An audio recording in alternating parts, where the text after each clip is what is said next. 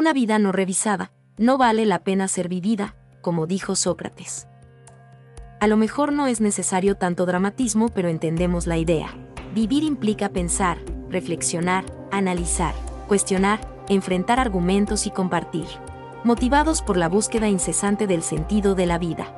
Jorge y Alan, uno coach y otro psicoterapeuta, uno estoico y otro existencialista, tendrán una conversación que puede resultar ser una más, o no, de esas habladas filosóficas. ¿Te unís?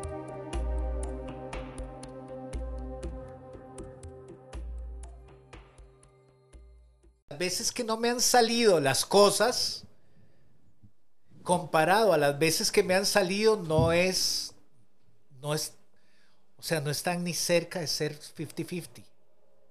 O sea, tenés muy buena suerte. debe ser suerte, sí, sí. Pero, pero, pero mucho. O sea, cuando digo mucho, digo mucho. Es que, es que, es que sí, digamos, en mi defensa diría que tal vez es lo que acabas de decir, dicho en otras palabras, creo que no soy muy ambicioso. Pero no quiero que sea como una virtud. No, no, no, no, no. No es que soy tan espiritual o tan detached. No, no, no. Tiene nada que ver con eso. Nada, nada. O sea, no lo estoy diciendo de un lugar de espiritualidad. Lo estoy diciendo como lugar de ser ambicioso implica un esfuerzo y no, no sé si quiero. Cuando decís eso me recuerda una frase de Winston Churchill que dice, yo no me. Yo no me levanto si puedo estar acostado. No, más bien. Yo no me siento si puedo estar acostado. Yo no me levanto si puedo estar sentado. Qué bueno. Esa es mi clave del éxito. Eso dijo Winston Churchill. Eso y la cantidad de whisky que tomaba. Ah, sin duda. Pero bueno, gracias a esa forma de ver la vida en donde tenía muchos hobbies, pintaba, eh, tomaba whisky, eh, entre otras cosas, este, escribía muchísimo, escribía sobre hobbies. Eh, gracias a eso, cuando el mundo necesitó de su energía, de su liderazgo, estuvo listo. Sí. La, la, la película, esta última que Ay, fue sí. nominada, Churchill. sí, me pareció Es muy, buena. me pareció muy interesante. Yo de la vida de él no sabía absolutamente nada y me pareció un buen recorrido. Realmente el actor logró que uno empatizara y se enojara con el personaje, ¿verdad? Había momentos donde te caía muy bien, había momentos no, donde decías, sí, sí, sí. este patán, ¿verdad? Eh, pero esa frase está, está genial y tenés que tener una, casi me atrevería a decir, una sensación de seguridad, ¿verdad? Porque es una, fa- es una frase muy fácil de malentender. Total. ¿verdad? O sea, se oye como, o podría escucharse como alguien que, de- di- dicho en categorías clínicas, hasta alguien tal vez hasta un poco proclive a la depresión, en Sí, el sí, sentido de sí. que no hay movimiento, ¿verdad? No hay deseo, no, no hay como algo que libidinalmente lo tire, lo saque de la cama. Pero estoy seguro que, que no, no viene de ahí la frase, pero lo No, que- porque estamos hablando de una persona sumamente productiva, eh, pero al mismo tiempo era como su filosofía de darle espacio al ocio, darle espacio al descanso. Como vos has dicho en otras oportunidades, el descanso a estas alturas puede ser una rebelión también. Eso es una revolución, estoy, estoy seguro de eso. Eh, y, y quizás, si más o menos eh, intento comprender para dónde vas con esto, eh, No hay Por- agenda, no hay... po- por un lado, sería interesante eh, que nos preguntemos un momentito, sobre todo por el conocimiento que vos tenés en filosofía antigua, particularmente la estoica, que, que, digamos, cómo se concebía el ocio en aquel momento, para no caer en la trampa de pensar que todos deberíamos vivir la vida de Aristóteles para ser felices, Ajá. porque, o, o, digamos, voy a decirlo una vez más, yo no estoy realmente muy seguro si Aristóteles estaba feliz de ser Aristóteles o si él intentó Aunque- ser a- Aunque Aristóteles. perseguía esa, esa eh, premisa. Claro, claro, ¿verdad? Eh, que bueno, en el libro de la ética él se refiere, o, o sea, él se detiene bastante a preguntarse por la felicidad y su relación con los vínculos de amistad y de virtuosismo, ahora que hablabas de la virtud en otro episodio. Entonces, creo que podríamos empezar por ahí. O sea, que con el ocio no, no estoy diciendo, para que por favor nadie nos malentienda, no estoy diciendo que es un invento de Grecia, ¿verdad? O sea, eso sería faltar a, a la verdad, yo qué sé, ¿verdad? O sea, yo realmente no sé, eh, pero sí, sí puedo decirlo con cierto grado de conocimiento, que en, la, que digamos, en lo que la gente suele llamar el imperio helénico, que es el nivel de máximo esplendor de la civilización griega, eh, que es previo a la llegada del imperio romano y todo lo que más bien vos nos puedes explicar mejor, eh, el ocio tenía un lugar de privilegio, ojo, ojo, porque esto se oye feo, pero hay que, hay que, digamos, ser hay que honrar la historia, era el ocio para las clases gobernantes. ¿Ok? O sea, no, no, no es que cualquier persona en, Grecia decía, ay, sí, qué importante el ocio. Usted es un esclavo. Usted es un esclavo. Usted ni, pronuncia ese término. O sea, usted no va a saber lo que es. Y bueno, en algunos momentos en la civilización griega, por ejemplo, si, si eras mujer, cero. O sea, simplemente no tenías acceso a. Entonces, eh, donde uno, que tal vez algunos de nuestros amigos no lo sepan, las personas que poseían un alto nivel de, digamos, socioeconómico, por decirlo de alguna forma, incluso tenían esclavos que les leían.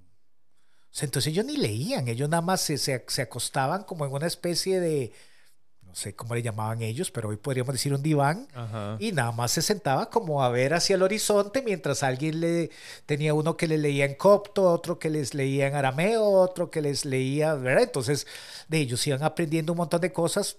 No, no sé si la comparación es bastante ridícula, pero un poco al estilo de lo que hoy sería estar escuchando audiobooks, con, la, con la diferencia de que ellos cuando llamaban a su esclavo lector, le ponían una atención total.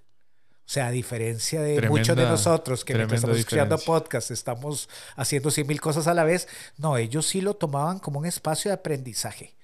Que además, no, no, no que yo sepa mucho de historia, pero ellos, parte de lo que perseguían era no tener que aprender otros, otras lenguas tenían alguien que traducía de corrido. Mm. Entonces, de, ellos podían especializarse en un tema, decir, ok, yo quiero saber qué dicen los sabios de Arabia sobre este tema sin necesidad de saber cuáles eran los idiomas en Persia. Entonces, llamaban a algún, algún esclavo persa que les leía de corrido tratados de alquimia o de álgebra o de matemática o lo que fuera, y ellos nada más estaban escuchando a la persona y diciendo, ah, mira qué interesante, con esto puedo hacer esto, lo que fuera. Entonces, es la primera salvedad que me gustaría plantear.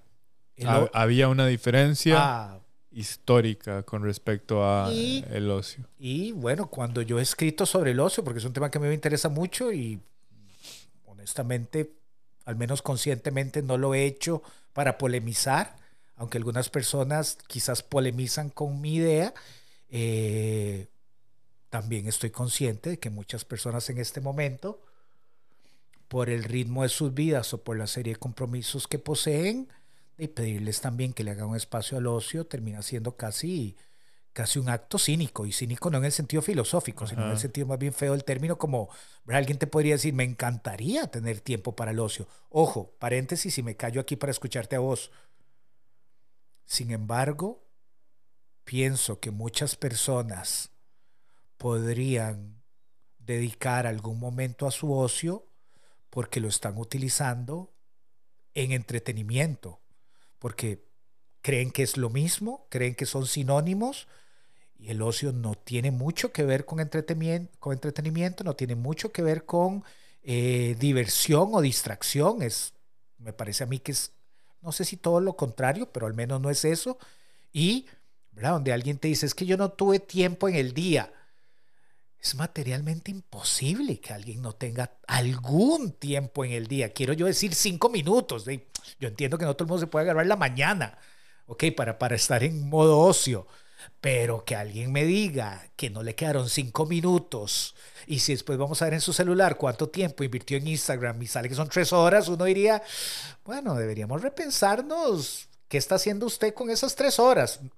No tengo nada en contra del Instagram, cuidado, nada más estoy diciendo que se lo, lo plantean como mi vida no me permite detenerme. No, no, no, no, no. no. O sea, claro que podría. Entonces, ahora sí me callo para escucharte.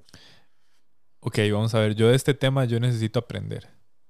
Empecemos por ahí, ya que vos sos una persona que se ha adentrado en el mundo del ocio. Un ocioso. Un ocioso.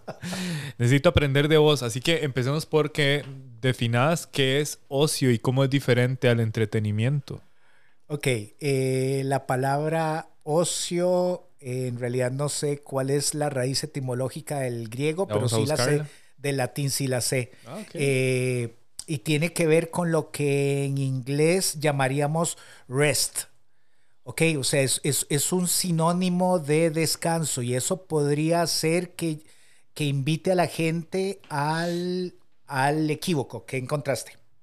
Dice, el nombre de eh, la, de, ocio viene de la palabra griega skole, obvio no se pronuncia así, que significa tiempo libre. Y es también la raíz de la palabra latina scola, que a su vez ha dado origen a escuela. Y escolástica. Y escolar. Y ojo lo que dice, esto me parece muy interesante. De esta manera la noción de enseñanza tiene su origen en la idea de ocio, es decir, contemplación, diversión, y descanso. Sí. La palabra, al menos como fue utilizada ya en una acepción latina y como termina llegando no a, nuestro, nuestro, no a nuestros tiempos, sino, digamos, como fue avanzando, tenía mucho que ver con detenerse, mm. ¿ok? Con, con realmente frenar, ahora que hablábamos de eso antes de empezar a grabar hoy.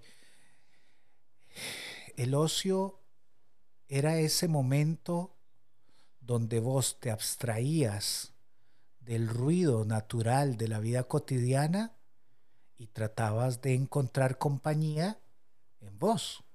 O sea, tratabas de ser tu compañía. O sea, tratabas de no necesitar estar interactuando. Incluso, ni siquiera la, la, idea era actuar. Era, esto se va a oír un poco, tal vez ahí como medio metafísico, era el intento de ser, no de hacer. ¿Ok? Porque volvemos a lo mismo. Si alguien anda atribulado por la vida porque a las 7 de la noche tiene que dedicar media hora al ocio, donde ya lo mete en la agenda, no digo que no tenga un efecto positivo, pero la gracia es que no te generase angustia llegar a ese momento. Es todo lo contrario.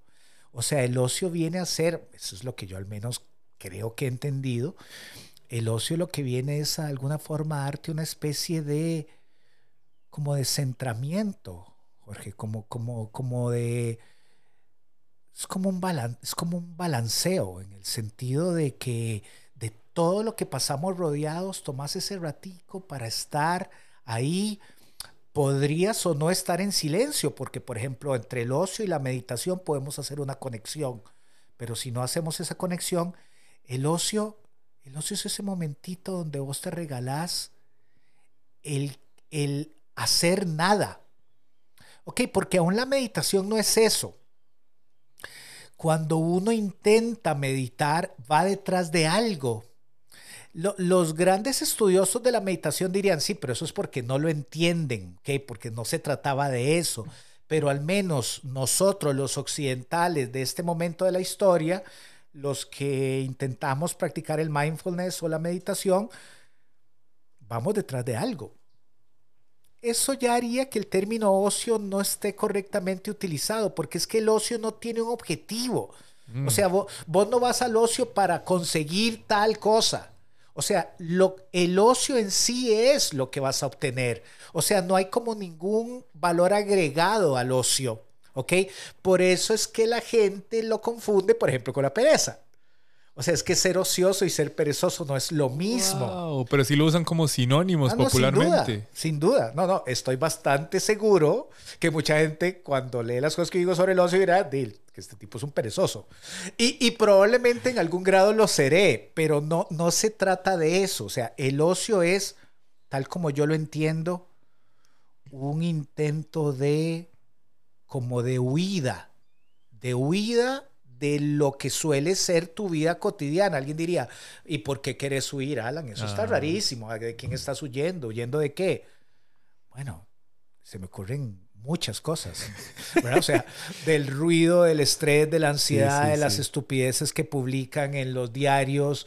No, no digo que todas son estupideces, cuidado. Estoy diciendo y eso... Pero de, la- de las que sí son, De las que sí son, o sea, cuando, cuando vos te metes a seguir una noticia en un diario, que además desde que lees el título sabes que ahí no hay nada para vos y te das cuenta que tenés 10 minutos de estar siguiendo un- una cadena de noticias donde cada una es peor que la anterior, o sea, eso por favor no lo confundamos con ocio. Ahí estás perdiendo el tiempo.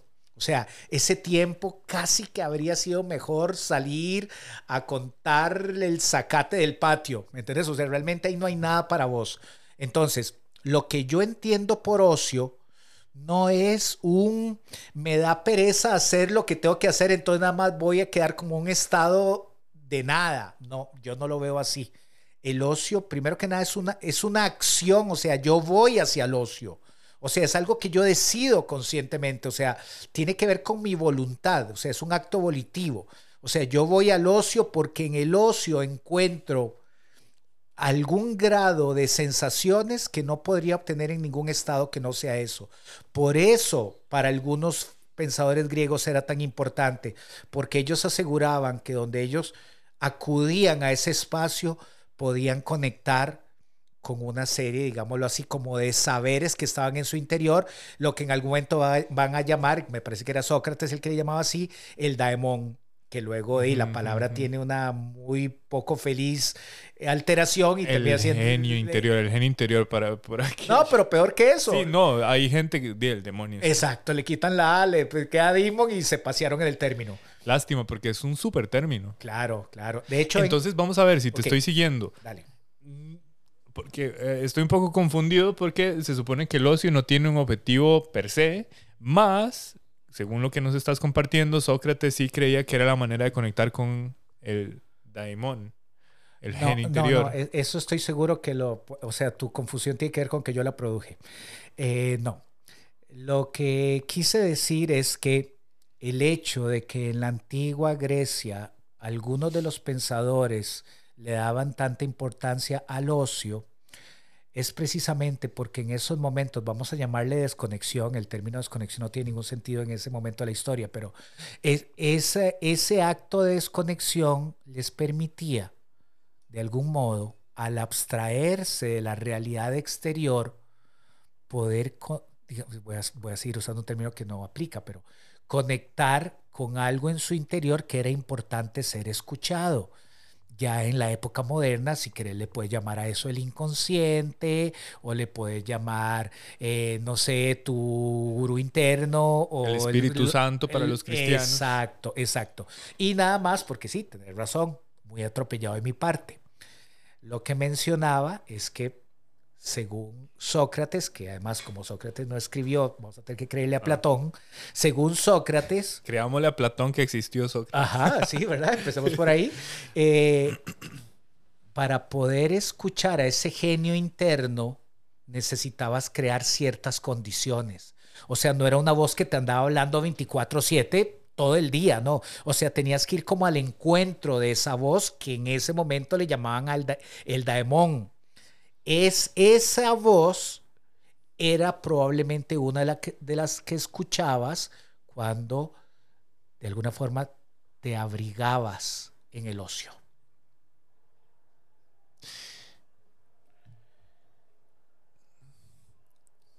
¿Cuáles son algunas formas de ocio? Yo, yo tengo las mías. Yo tengo las mías y no creo que tengan ningún valor como fórmula. Pero Por ejemplo, hay cierta música que me permite sentir que estoy en ese estado y hay cierta música que no me permite estar en ese estado aunque yo me lo proponga. Por ejemplo, me es mucho más fácil llegar a estados de calma cuando estoy escuchando música instrumental. O sea, cuando alguien está cantando, tengo esta, ni siquiera le voy a llamar compulsión, porque creo que es, una función del cerebro. El cerebro quiere ir siguiendo el mensaje. Y porque lo encuentra, ¿verdad? O sea, alguien usando palabras y el cerebro quiere entender de qué se trata lo que está cantando, ¿verdad? Eh, a mí, por ejemplo, la siesta de la tarde, o sea, yo no la perdono mm. por nada, Jorge, por nada. O sea, yo hago siesta en mi casa, hago siesta en mi consultorio, o sea, y no es algo que me propuse, no es que en algún momento en mi vida yo dije, puña, sería bonito tener... No, no, no, no. Realmente como que un día tuve una siesta y dije, wow, esto se sintió bien. luego, luego, ¿verdad? tuve una comprobación interesante eh, hablando con mi suegro, mi suegro es médico, y alguna vez que estábamos conversando sobre todo y sobre nada, él me comentaba que para él, para el ritmo en el que él tenía que trabajar cuando era médico recién graduado y todo esto que ellos hacen, las guardias y todo eso, él casi que acostumbró a su cuerpo a desconectarse luego de almorzar. Él dice, yo no hago una siesta muy larga, pero no hacerla va a cambiar todo en el resto del día. Todo, todo, todo, todo. Lo que ahora conocemos como power naps. Ah, bueno, ok, ¿ves? Entonces, eh, lo que sí te puedo decir, Jorge, es que cuando yo estoy viendo Netflix, no estoy en ocio. ¿Por qué? Porque estoy siguiendo una trama, porque estoy, estoy además reaccionando emocionalmente a lo que estoy viendo. A algo, ¿Me entiendes? o sea, no, no, no soy un espectador impávido, pero para nada. O sea, si yo estoy viendo una película que está muy cargada emocionalmente, o sea, yo no soy solo un espectador, yo estoy conectando con esa trama. Yo estoy diciendo, por pobrecito esa persona, qué mala nota lo que le dijo a la... ¿Me entendés? O sea, digo, eso está lejos de ser ocio. ¿Por qué? Porque en el ocio todas las emociones deberían estar como en su estado más bajo, casi deberían estar como, como en un reposo. Es como, es más, este es el término, este es el término que puedo dar por hoy. Es un estado de hibernación autoconsciente. O sea, yo voy ahí, o sea, yo quiero, yo, yo persigo ese estado de hibernación, como en la computadora. La computadora no está apagada cuando está en estado de hibernación. Es el estado máximo de quietud. Eh, quizás no el máximo, pero en el día, si quito las horas que dormí es lo más cerca que he llegado ahí. Ok, ok. Es que vamos y a, veces hasta duermo para alcanzar ese estado. Sí, sí, sí, sí. Estoy escuchando que es una forma de ocio también. El hecho de la siesta es una forma de ocio. ¿Se parecen algo a las prácticas Zen? ¿Cuáles? O sea, la, la práctica de tener un jardín, la práctica del té,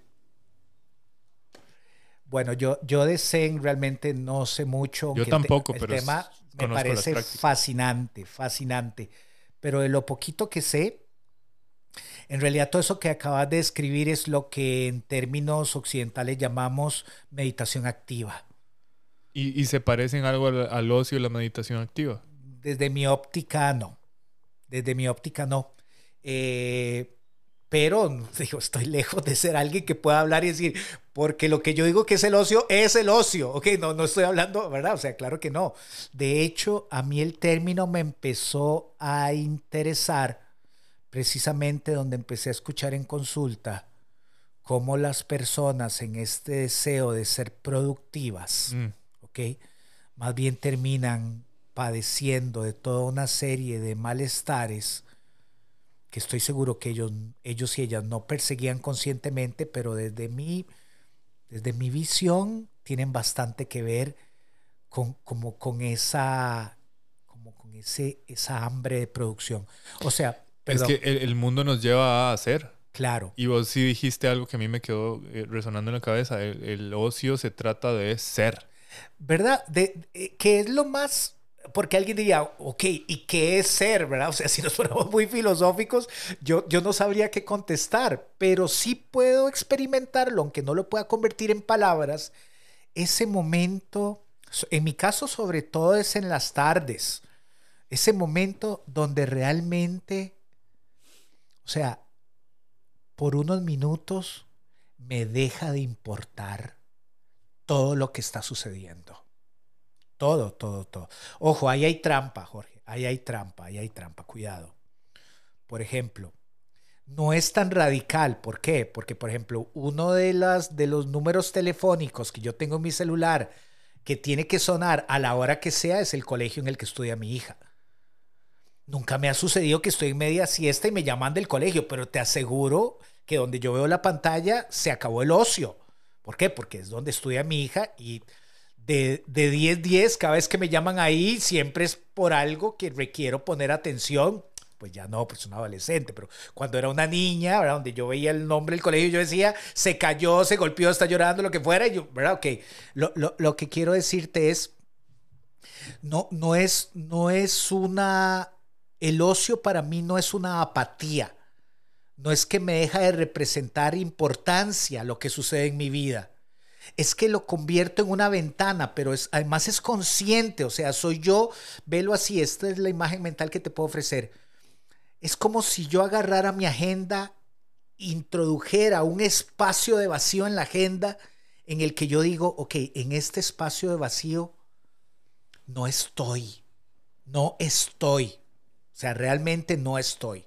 Y la vida me demuestra que es de las pocas prácticas que no por hacerlo más, o sea, ¿cómo digo esto?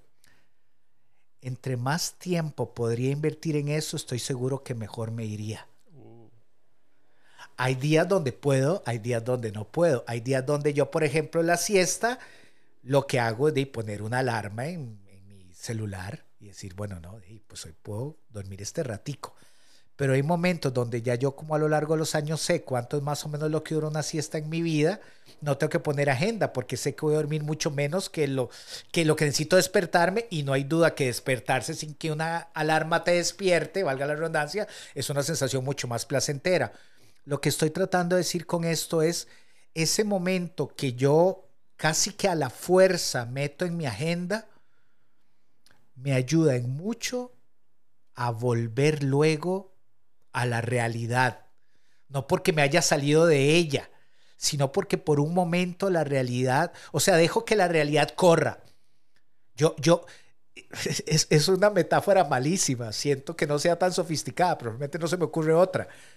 O sea, es como si la realidad fuera un bus en el que yo me bajo un ratito y me monto en el siguiente bus. No es que me voy a quedar viviendo en la parada de autobuses. Es un toque. Es un toque nada más donde yo me bajo, el bus sigue y digo, ya después ya me levanto y viene el siguiente bus y ya me monto y sigo con mi vida, siendo papá, terapeuta, esposo. Buena es como un momento en donde vos te das permiso de dejar que las cosas sean, o sea, fluyan, incluyendo que vos seas, no tengas que hacer nada para ganarte un lugar en el mundo, no tengas que perseguir nada, simplemente es como, ah, aquí estoy, eso es, y dejar que las cosas pasen. Por, por, eso te decía que la meditación activa, desde mi muy escaso conocimiento de la meditación, no es lo mismo, porque cuando vos ves una técnica zen, como sería, por decirte algo, eso que vos dijiste, jardinería, aunque esa persona está totalmente concentrada en lo que está haciendo, no lo dudo, está haciendo algo. Y está persiguiendo la excelencia. ¿Verdad? Sí, es parte y, y además es, es, es, como, esa es una gimnasia mental. La meditación activa es más bien el ejercicio de tratar de estar solo haciendo jardinería. Sí, pero presencia. ve que estás haciendo jardinería. Yo, wow. El ocio para mí no, no persigue eso. Yo no estoy haciendo nada. Al contrario, estoy no haciendo. Ajá. Decido no hacer. Decido no hacer. Es una, por eso te decía que es una decisión voluntaria, es algo volitivo. O sea, es sí. ese momento donde digo, ok, gente, ahorita vuelvo. Voy a no hacer un rato. Yo vuelvo, tranquilos, de, de, corazón que yo vuelvo, no me voy a escapar. Es un toque. Yo voy a volver, pero necesito eso. Esta es una adquisición en mi vida relativamente reciente, Jorge. Y el haberlo estudiado ya más intelectualmente también, o sea, y yo creo que nace del cansancio propio de, de- de la vida que tengo. ¿Me entendés? Total, y, y voy a hacer una confesión. Eh, una de mis prácticas favoritas en las tardes, ojo, vamos a ver, mi agenda está libre en la mañana, a las 3 de la tarde yo empiezo a atender a mis clientes, ya en la noche, tarde-noche, ya hay algunas clases o algunos compromisos con algunos proyectos. Con esto lo que quiero decir es que yo tengo un gran espacio para eh, tener tiempo libre que, voy a confesar, utilizo para hacer cosas que me gustan. Estoy entendiendo que eso no es ocio. En las tardes, cuando me queda un espacio, un día como hoy, por ejemplo, miércoles 12 de abril, sé que tengo eh, algunos compromisos luego de, de estar grabando podcast y tengo un espacio libre. ¿Y sabes qué voy a hacer con ese espacio libre? Dormir. Y yo estoy, eh, o sea, si, si soy experto en algo en la vida es en poner la cabeza en la almohada y dormir. no importa la hora. Eh, es algo que practico constantemente. O sea, yo encuentro un valor muy grande en las siestas. Eh, antes pensaba que dormir era una pérdida de tiempo, hace unos años. Hasta que me di cuenta del gran valor que tiene el descanso. Nada más que no sabía que estaba haciendo una forma de ocio. Y no es de todos los días. Es, si es a menudo, no es de todos los días. Sí, eh, además creo que de algún modo instintualmente lo requerimos como máquinas que necesitan energía para funcionar, ¿verdad? O sea, por eso usaba el término hibernación, porque todo el mundo no lo relaciona necesariamente con la práctica de los osos en el invierno, pero creo que todos lo pueden entender con la computadora. Cuando vos, cuando vos bajás la pantalla de tu computadora, no la estás apagando.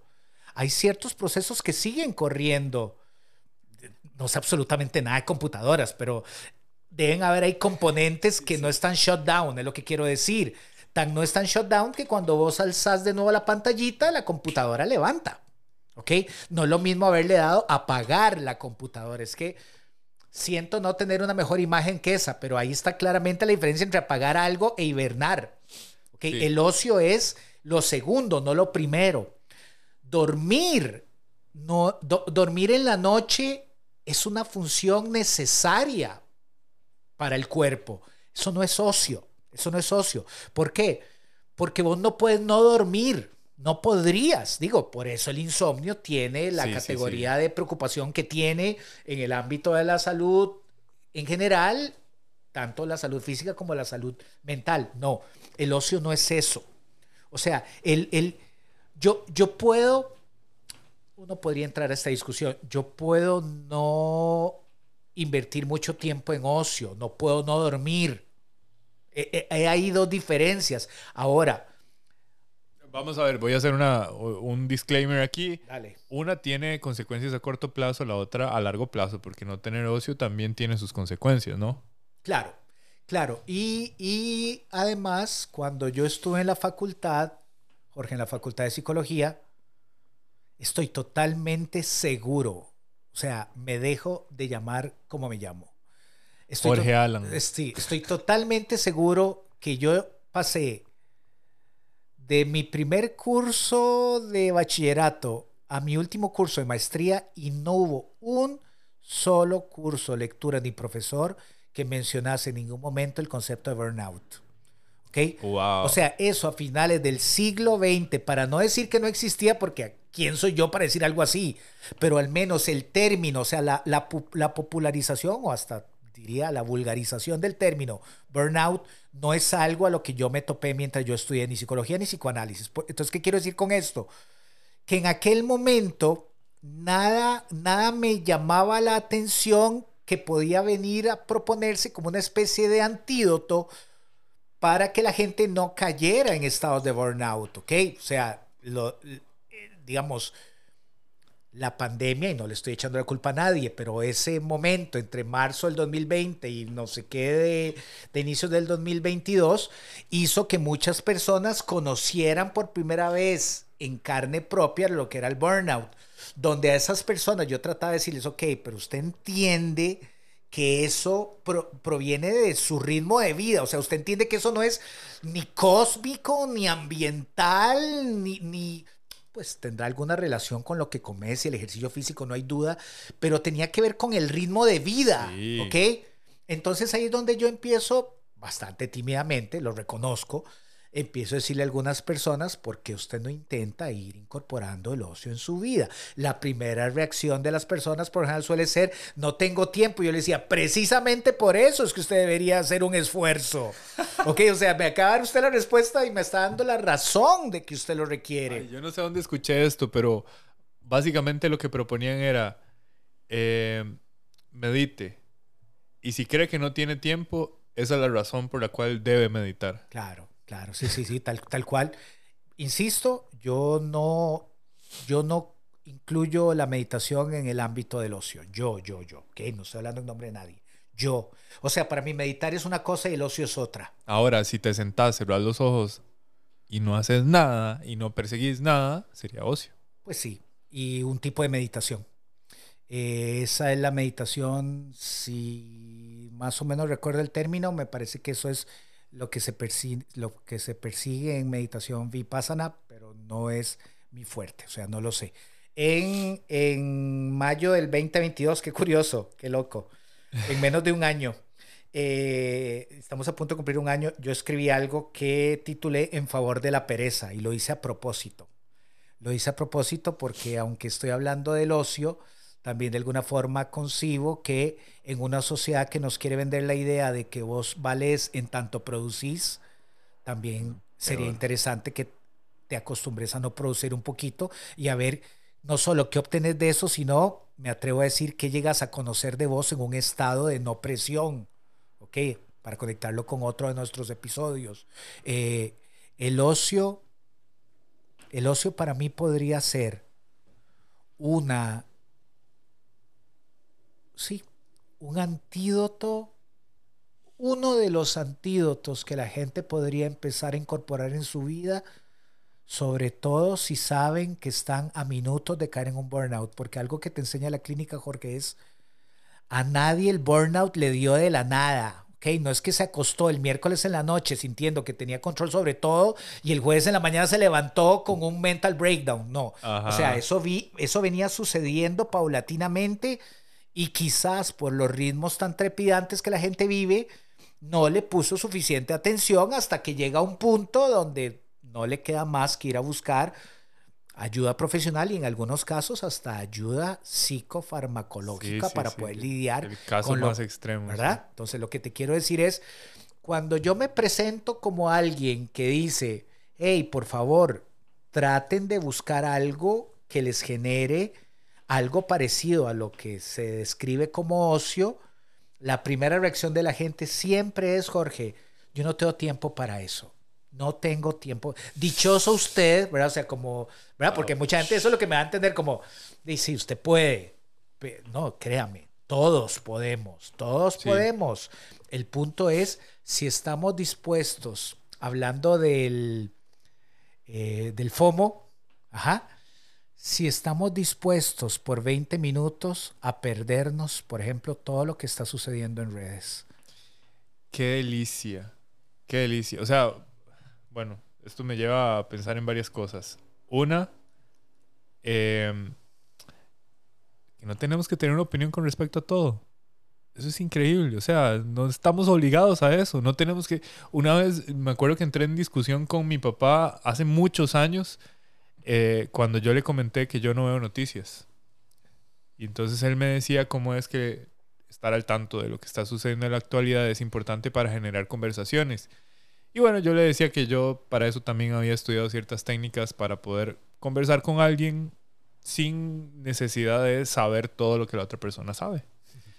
Em, y que al, al, mismo tiempo yo tenía mejores cosas que hacer. eh, de una manera bastante jocosa le dije, bueno, yo la verdad que es que no tengo tiempo para estar viendo noticias y lo que estoy buscando es salvar el mundo.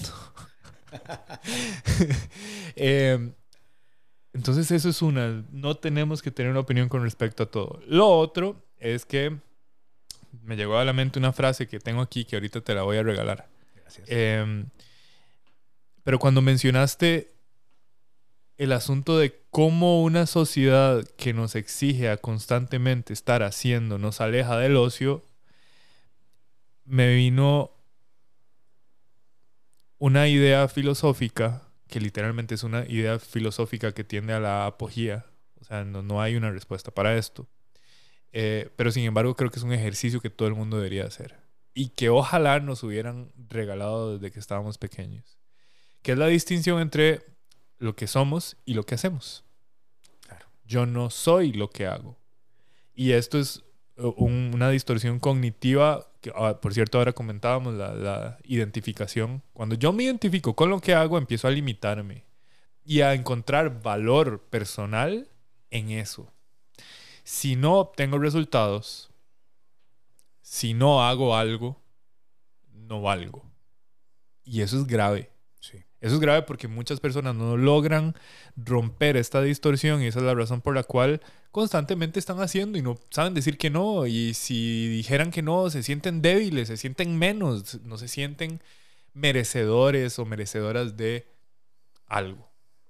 Son personas que inclusive ante el miedo al fracaso prefieren paralizarse. Entonces también, o sea, sus acciones están dirigidas por esa distorsión.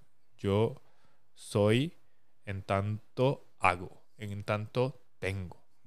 Gravísimo. Entonces lo primero es empezar a distinguir, yo no soy lo que hago. Respondiendo a la pregunta, ¿quién soy? Claro. No tiene una respuesta, no tiene por qué tenerla, pero el simple hecho de ejercitar tu mente para responderla sin atarla a tus posesiones, a tus pertenencias, ya es sumamente valioso. Comprendiendo que tu valor personal está dado. Sos, sos- un ser que está aquí en este plano físico que, que de alguna manera misteriosa está existiendo y ya eso es suficiente para tener un valor. En algún momento, eh, ya que vos y yo cogíamos del mismo lado con el tema de lo espiritual, en algún momento tal vez sea interesante que dediquemos, no, no tiene que ser un episodio completo, pero creo que sí nos pondría a, digamos, a investigar otras aguas el concepto junguiano de la crisis espiritual. Y recuerdo, o sea, la razón por la que vino a mí en este momento es porque eh, Carl Jung, usando términos que vos y yo hemos, hemos hoy compartido, diría, de una vida humana tenés la mitad completa para hacer, para hacer, ¿ok? O sea, trata de dedicar la mitad exacta de tu vida y la más joven a hacer, ¿ok? Incluso a hacerte, hacerte en un sentido social, ¿verdad? Licenciado en psicología o esposo de Hilda, o sé yo, ¿ok? Practicante jiu-jitsu, realmente, o, o seguidor del Manchester City, lo que fuera, ¿ok? Todo eso es un hacer. Porque, ¿qué dice Jung? A la mitad de tu vida, todo eso, resuelto o no, va a empezar a perder valor. Va a empezar a dejar de ser tu sostén. Entonces te queda la segunda mitad de la vida completica, no para dejar de hacer, sería chivísima, pero digo, es, es un poco difícil. No, no, que no, no que no lo desease yo, pero bueno, no creo que sea tan fácil. Pero te vas a dedicar la segunda mitad de tu vida a descubrir quién sos. Ya no para qué sos bueno o qué haces o qué tendrías que hacer. Entonces, es mucho más fuerte que incluso la búsqueda por el sentido, es mucho más profundo que la búsqueda del sentido. Porque en realidad, en realidad más que buscar sentido, a quien tenés que buscarte es a vos. Entendé que, o sea, o al menos yo lo leo así, es una pregunta que está mucho más, mucho más oculta que la del destino. Y Jung lo que dice es, ¿por qué es una crisis espiritual? Porque vas a tener que ver quién carajos sos. Habrá que esperar tanto. O sea, cuando te estaba escuchando yo nada más pienso, ¿por qué esperar a la segunda mitad de la vida para resolver esto? Creo que es una cuestión de recursos. Yo no puedo hablar por Jung, pero lo que me parece que él da a entender ahí es que el malabarismo de tratar de resolver las dos cosas al mismo tiempo, Jorge, no va a ser tan fácil y la sociedad no te lo va a permitir. O sea, si vos a los 18 años llegas a donde tus papás y les decís, bueno, yo, yo leyendo a Jung caí en cuenta que en realidad el hacer no es tan importante. Yo creo que es más importante el ser.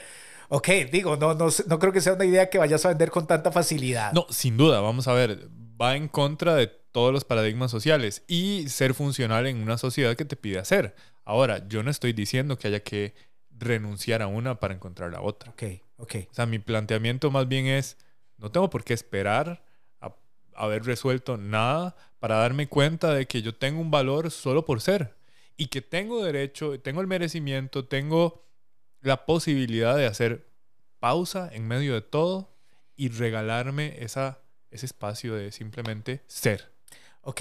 eh, eh, sé, sé que no te- sé que no tenemos mucho tiempo, pero sin ningún deseo de problematizar, el, el asunto, al menos como yo lo entiendo, según la teoría junguiana, no es que descubras que valés por ser. No, no. No, no, es que tenés un valor incondicional. Es más que eso, Jorge. Es más que eso. Es que aún si Jorge en este momento de su juventud dice, yo al ser valgo y debería ser suficiente, Carl Jung diría, bien Jorge, pero no sabes quién sos. Le estás dando valor a algo que no sabes. Ah, aquí va. Y va, esto va anotado sí, en próximos episodios. Manténganse al tanto. Este, yo no estoy diciendo que se resuelva. ok, Es apogía. ok, Es una pregunta que nos vamos a hacer por el resto de nuestra vida. Pero hay que perseguirla. Sí. O sea, vamos a ver, en el momento en donde yo voy avanzando me doy cuenta que bueno, yo no soy lo que tengo, yo no soy mis títulos, yo no soy mi relación con las otras personas, yo no soy mis posesiones, yo no soy mis gustos porque hace unos años me gustaba el té verde, hoy no me gusta el té verde. eh, a- antes no hubiera escuchado ni un poquito, no le hubiera dado ni una pizca de atención al reggaetón y de repente un día yo dije, ¿por qué estoy haciendo esto? Vamos a ver qué es la cosa. Ya hoy oficialmente puedo decir que lo odio. Eh, pero ya con... a- a lo que voy con esto es, siempre estamos cambiando. sí. Llegar y pretender que yo sé quién soy es ponerle un freno a la posibilidad de descubrirme. sí. Es algo que persigo. Pero no puedo llegar y darme ese chance si tengo la distorsión cognitiva de identificar mi versión de la realidad con mis acciones y mis posesiones. Sí, sí, en, en, en- Muchas gracias. Es que aquí Jorge me está pasando eh, la frase que él acaba de mencionar. La frase es, nada, según mi criterio, es una mejor prueba de una mente ordenada que la habilidad para hacer una pausa y pasar un tiempo en compañía de sí mismo, en donde sea que se esté. Eso lo dijo Séneca en las cartas de un estoico eh, dos. No sé si es que hay varios volúmenes. o- Hay varias cartas. sí. Ok, ok, hay varias cartas, ok. Gracias, Jorge. Eh, sí, sí, sí, sí, sí, estoy de acuerdo con vos. Solo voy a agregar esto. Ese, ese reconocer, más que quién sos, lo que sos, que no es lo mismo, ¿ok? Eh, eso requiere de todo un trabajo para los yunguianos eh, que es el famoso trabajo de individuación del que ellos hablan, y de algo que Jung llamaba la función trascendente. La función trascendente es un término bastante peliagudo porque tiene incluso una connotación eh, religiosa. No en el sentido clásico de lo que entendemos por religión, pero sí hay como un deseo de reconexión con algo eh, que si no logras reconectar nunca vas a saber lo que sos, que es bastante platónico. Wow. Bueno, esto va para otro episodio. Seguro, seguro que sí. Eh, muchas gracias a todos por habernos escuchado. Sí. Ojalá no los hayamos dejado más eh, confundidos de cuando empezó el episodio. Sabes que yo más bien espero que sí. Que Ah, tenga bueno. más preguntas que otra cosa. Ok, y, y además, del modo más intuitivo posible, traten de regalarse espacios de ocio. Sí. Como dijo Seneca y ahora lo leyó Alan, no hay mayor muestra de una mente ordenada que estar en compañía de uno mismo, poner una pausa en donde quiera que estemos. Bueno, espero que esté increíble y hasta la próxima. Un abrazo. ¡Wow! ¿Qué tal estuvo eso? ¿Qué te pareció? Recordá que el conocimiento solo es útil si se comparte. Llevamos años recibiendo ideas gigantes, de mentes grandiosas.